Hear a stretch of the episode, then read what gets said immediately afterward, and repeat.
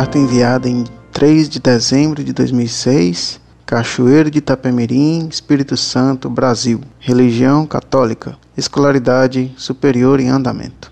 Agradecimentos pela minha volta à igreja de sempre. Saudações em Cristo a todos da Monfort. Professor Orlando, como o senhor está?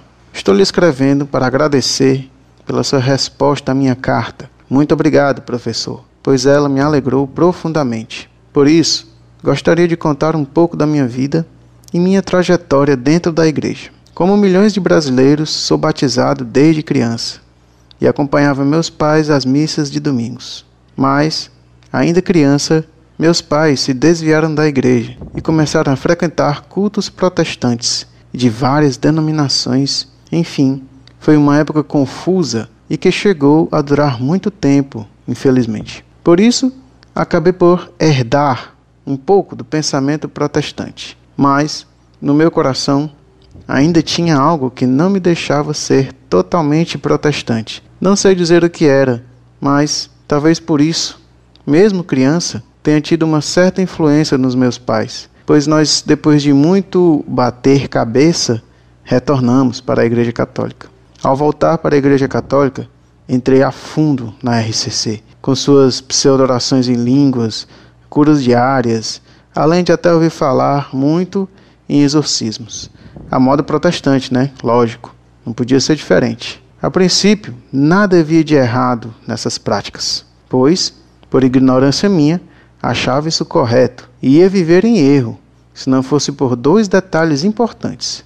Primeiro, uma entrevista que eu assisti na Canção Nova, tinha que ser lá com uma das fundadoras da Renovação Carismática Católica, do qual eu não me recordo o nome, e achei decepcionante o fato de descobrir que esse movimento, que eu até então admirava, ter sido fundado sob o fundamento do protestantismo. Isso me deixou meio atordoado, e então, mesmo não saindo imediatamente do movimento, comecei a ficar com o pé atrás e fui me informar cada vez mais e cada vez mais o que encontrei foram contradições.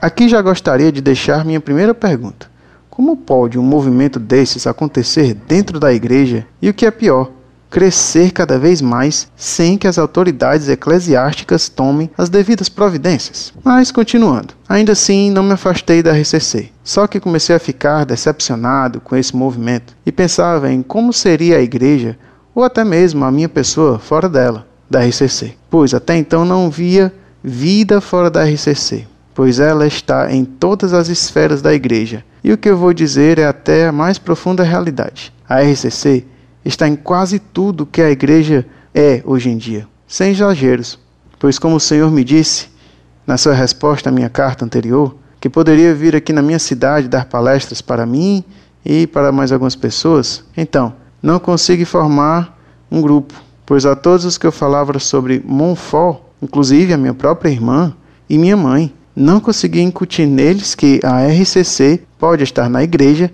mas ela não é a igreja. E é exatamente isso que está acontecendo.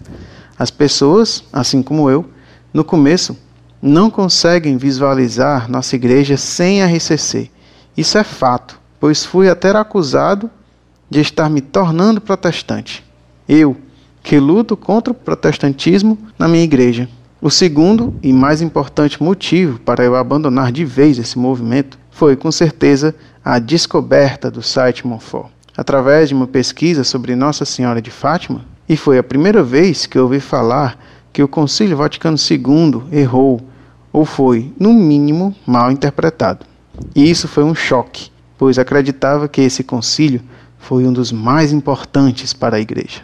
Mas não fiz como a maioria das pessoas que eu conheço, pois, mesmo não concordando, a princípio, com o posicionamento da Mofó, fui a fundo, investiguei e pude constatar que o Concílio Vaticano II errou. Sim, e trouxe vários erros para o seio da Igreja, como a teologia da libertação e a já citada RCC.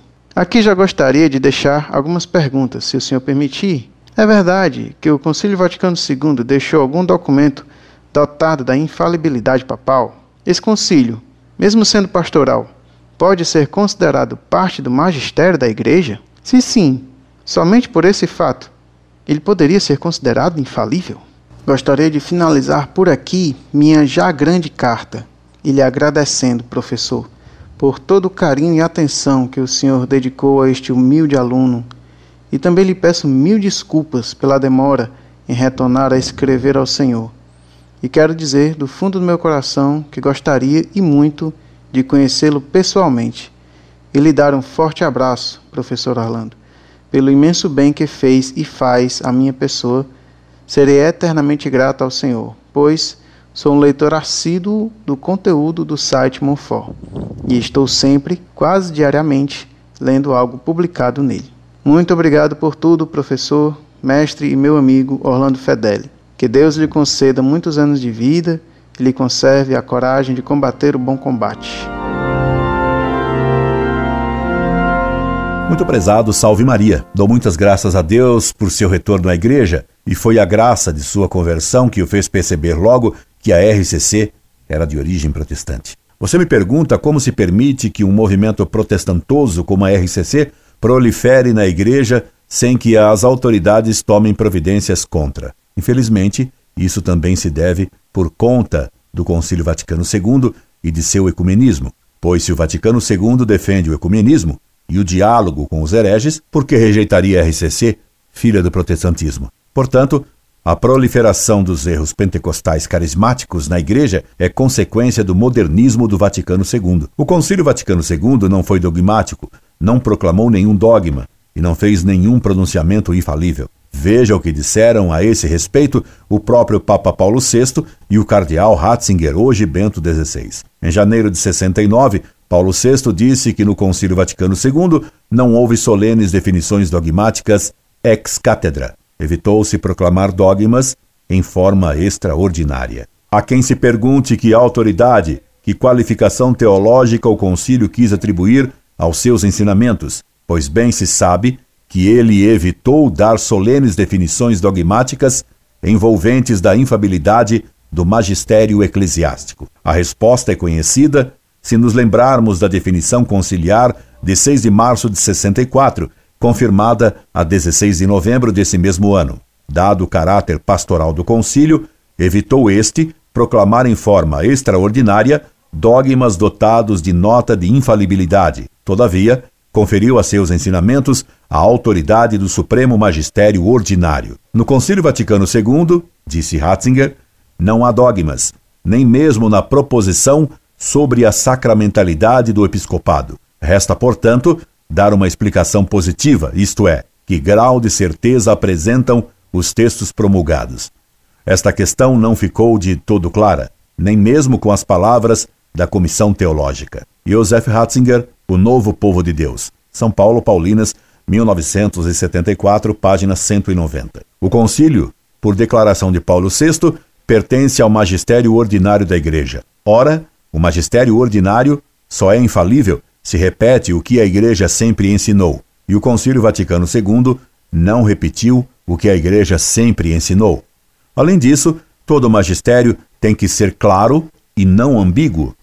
Magistério que cada um pode interpretar à sua maneira, não é magistério. Logo, o Vaticano II não ensinou infalivelmente nem como magistério ordinário. Também, finalizando, quero lhe dizer que o tenho como amigo e aluno muito particular. Se Deus quiser, ainda irei à sua cidade um dia para lhe dar o meu abraço pessoalmente. Deus o guarde e a todos os seus. Incorde Jesus Semper, Orlando Fedeli.